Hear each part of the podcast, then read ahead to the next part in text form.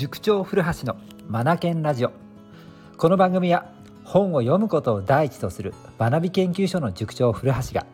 日々の授業づくり受験指導教育相談の中で気づいたことを皆さんと一緒に学びに生かしていくラジオです。さあ今月ですね大人向けの国語の講座ビジネス国語塾でですね坂口安吾の作品を取り上げたんですよ。坂口安吾の何の作品かっていうと「風と光と二十歳の私と」という作品を取り上げたんです。ご存知の方いらっしゃいますか？簡単に紹介するとですねこの本は坂口安吾あ坂口安吾って昭和の文豪ですよ。この坂口安吾が若かりし頃教員をされてたんですよね。その教員生活の様子を描いたまあいわば随筆のような本なんですよね。これを取り上げたんです。彼の仕事っぷりがね本当に爽やかというよりもなんかきっぱりしているっていうなんか潔さを感じるんですよね。なんて言うんですかね。カリフォルニアのカラッとしたあの天気ですかね。本当に清々しいんですよ。でどんなところでそう感じたかっていうとですねこの本結局彼がですね教員の仕事をしながら、まあ、同僚の先生とのやり取りそんな中で先生は先生の仕事をされてくださいって僕は僕自分一人で考えてこなしますから進めますから大丈夫です安心してくださいって伝えたり生徒たちに対してはまあいいいいこといいことをやる子も悪いことをやっちゃう子もいたりするわけなんですがその一人一人に対して全部自分の責任でやるんだぞという話をしていくんですよね。でその中のセンターピンがねこんな言葉なんですよ。どうしても悪いことをせずにいられなかったら人を使わずに自分一人でやれ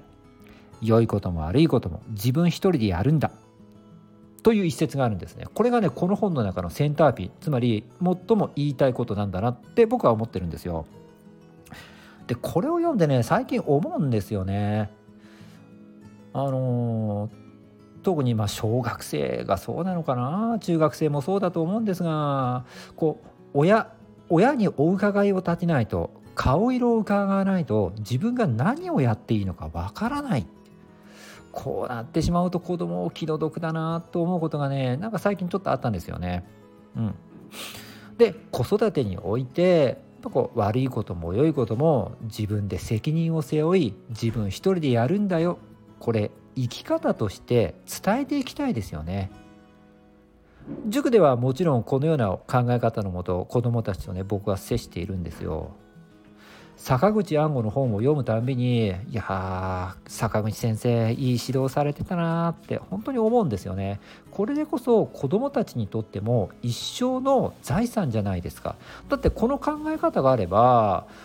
自分で責任を要はリスクテイカーになれるわけだからうまくいけば言ったで越したことはないですが失敗したらしたでそれは気づきになりますよね。リスクを背負うっていうことは学びにつながるわけですからこの考え方を教えてくださった坂口先生これはやっぱり素晴らしい一流の先生だなと思うんですよね。うん、僕はねこれねもう坂口先生を本当にもう理想としてるので追っかけたいんですけどもこれを子どもたちに伝えていきたいんですよねだから塾の中でも自分で考えて自分で決めるんだよそして自分で行動を起こすんだというのを伝えてるわけなんですよ。さて